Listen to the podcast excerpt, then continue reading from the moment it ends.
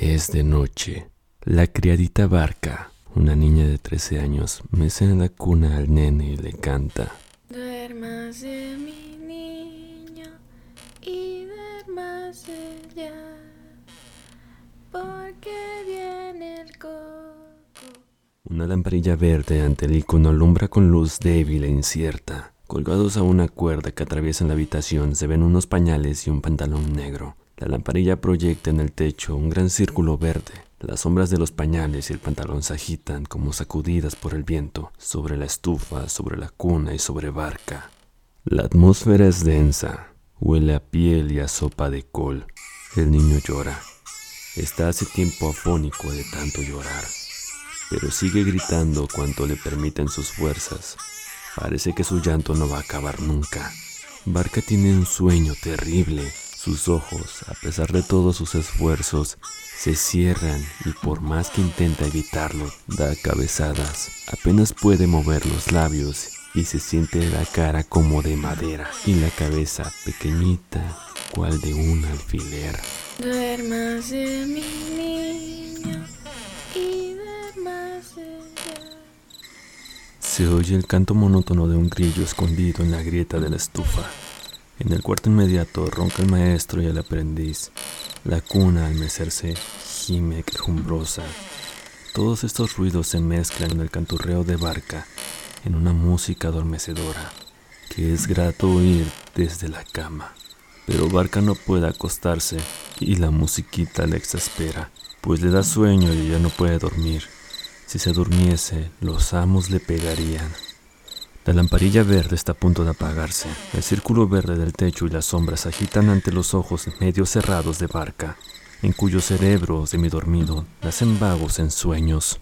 La niña ve en ellos correr por el cielo nubes negras que lloran a gritos como bebés, pero el viento no tarda en barrerlas, y Barca ve un ancho camino lleno de lodo por el que transitan en filas interminables coches y gentes con talegas. A uno y otro lado del camino, envueltos en la niebla, hay bosques. De pronto, las sombras y los caminantes de los talegos se tienden en el lodo.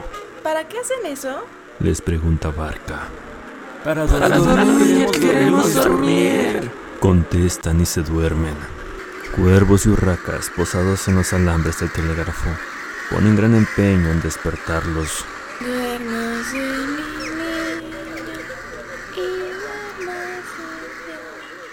Ya. Cantorrea entre sueños, Barca. Momentos después sueña hallarse en casa de su padre. La casa es angosta y oscura. Su padre, fallecido hace tiempo, se revuelca por el suelo. Ella no le ve, pero oye sus gemidos de dolor. Sufre tanto, atacado de no se sabe qué dolencia, que no puede hablar, jadea y rechina los dientes. La madre de Barca corre a la casa señorial a decir que su marido está muriéndose, pero ¿por qué tarda tanto en volver? Hace largo rato que se había ido y debía haber vuelto ya. Barca sueña que sigue oyendo quejarse y rechinar los dientes a su padre. Mas he aquí que se acerca gente a la casa. Se oye trotar de caballos. Los señores han enviado al joven médico a ver al moribundo. Entra. No se le ve en la oscuridad, pero se le oye toser y abrir la puerta. ¡Enciendan la luz! La madre de Barca va y viene por el cuarto buscando cerillos. Unos momentos de silencio. El doctor saca del bolsillo un cerillo y le enciende. Espere, señor doctor. La madre sale corriendo y vuelve con una vela. Las mejillas del moribundo están rojas, sus ojos brillan, sus miradas parecen hundirse extrañamente agudas en el doctor, en las paredes. ¿Qué es eso? ¿Hace mucho que estás enfermo? le pregunta el doctor, inclinándose sobre él. Me ha llegado la hora, Excelencia. No me hago ilusiones. Vamos, no digas tonterías, verás cómo te curas. Gracias, Excelencia. Pero bien sé yo que no hay remedio. Ah, Cuando la muerte dice aquí estoy, es inútil luchar contra ella. Ah, El médico reconoce detenidamente al enfermo. Yo no puedo hacer nada. Hay que llevarlo al hospital para que lo operen, pero sin pérdida de tiempo, aunque ya es muy tarde. No importa, te daré cuatro letras para el doctor y te recibirá. Pero rápido, enseguida. Señor doctor, ¿Y cómo va a ir? No tenemos caballo. No importa, les hablaré a los señores y les darán uno. El médico se va, y la vela se apaga, y de nuevo se oye el rechinar de los dientes del moribundo. Media hora después se detiene un coche ante la casa. Lo envían los señores para enviar al moribundo al hospital. A los pocos momentos el coche se aleja conduciendo al enfermo. Pasa, al cabo, la noche y sale el sol. La mañana es hermosa, clara. Barca se queda sola en casa. Su madre se ha ido al hospital a ver cómo sigue el marido. Se oye llorar un niño. Se oye también una canción. A Barca le aparece su propia voz, la voz que canta. Su madre no tarda en volver. Se persigna y dice, Acaban de operarle, pero ha muerto en su santa gloria. El doctor dice que se la ha operado demasiado tarde, que debía habérselo operado hace mucho tiempo. Barca sale de la casa y se dirige al bosque, pero siente de pronto un tremendo manotazo en la nuca. Se despierta y ve con horror a su ama. Chiquilla esta. El nene llorando y tú durmiendo. Le da un tirón de orejas. Ella sacude la cabeza como para ahuyentar el sueño irresistible y empieza de nuevo a balancear la cuna, canturrear con su voz ahogada. El círculo verde del techo y la sombra siguen produciendo un efecto letal sobre Barca, que cuando su ama se va, vuelve a dormirse y empieza otra vez a soñar. De nuevo ve el camino enlodado. Infinidad de gente carga con talegos, yace dormida en la tierra. Barca quiere acostarse también, pero su madre, que camina a su lado, no la deja. Ambas se dirigen a la ciudad en busca de trabajo. Una limosnita. Por el amor de Dios, compadézcanse de nosotros. Dame el niño. ¿Otra vez dormida? Mala niña. Barca se despierta bruscamente, mira en torno suyo y se da cuenta de la realidad. No hay camino, ni caminantes, ni su madre está junto a ella. Solo ve a su ama, que ha vuelto a darle la teta al niño. Mientras el niño mama, Barca de pie, espera que acabe. El aire empieza a zulear tras los cristales. El círculo verde del techo y las sombras van palideciendo. La noche le cede su puesto a la mañana. A ver, agarra al niño.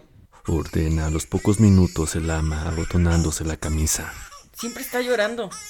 No sé qué le pasa. Barca toma al niño, lo acuesta en la cuna y empieza otra vez a mecerlo. El círculo verde y las sombras, menos perceptibles a cada instante, no ejercen ya influjo sobre su cerebro, pero, sin embargo, tiene sueño. Su necesidad de dormir es imperiosa, irresistible. Apoya la cabeza en el borde de la cuna y balancea el cuerpo al par que el mueble para despabilarse, pero los ojos se cierran y siente en la frente un peso plumbeo. Grita el ama al otro lado de la puerta. Es de día, hay que comenzar el trabajo. Barca deja la cuna y corre por la leña a la porchada. Se anima un poco, es más fácil resistir el sueño andando que sentado. Lleva la leña y enciende la estufa. La niebla que envolvía su cerebro se va disipando. ¡Barca! ¡Prepara la olla!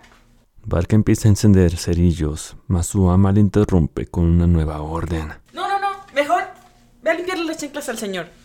Barca, mientras limpia las chanclas sentada en el suelo, piensa que sería delicioso meterse en una de ellas para dormir. De pronto, la chancla que está limpiando crece, se infla y llena toda la estancia. Barca suelta el cepillo y empieza a dormirse.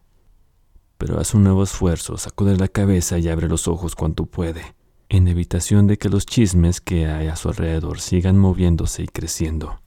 Barca, ve a lavar la escalera, por favor. Está bien cochina. Me da mucha pena cuando sube un cristiano. Barca lava la escalera, barre las habitaciones, se ciende después de otra estufa, va varias veces a la tienda. Son tantos sus quehaceres que no tiene un momento libre.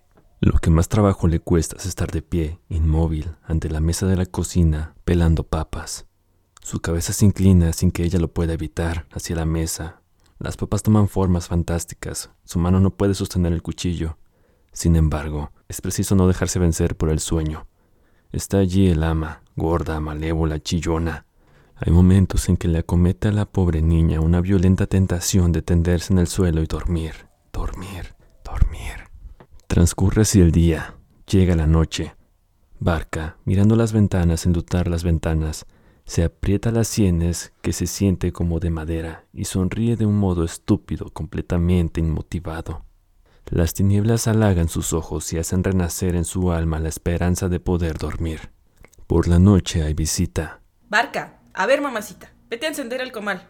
Luego Barca, en pie, espera órdenes. Fijo los ojos en los visitantes. Barca, ve por un tequila. Barca, barca. Oye, limpia el pescado. Y por fin, la visita se va, se apagan las luces, se acuestan los amos. Barca, abraza al niño.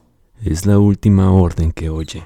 Canta el grillo en la estufa. El círculo verde del techo y las sombras vuelven a agitarse ante los ojos medio cerrados de Barca y envolverle el cerebro en una niebla. Canturrea la pobre niña con voz soñolienta. El niño grita como un condenado.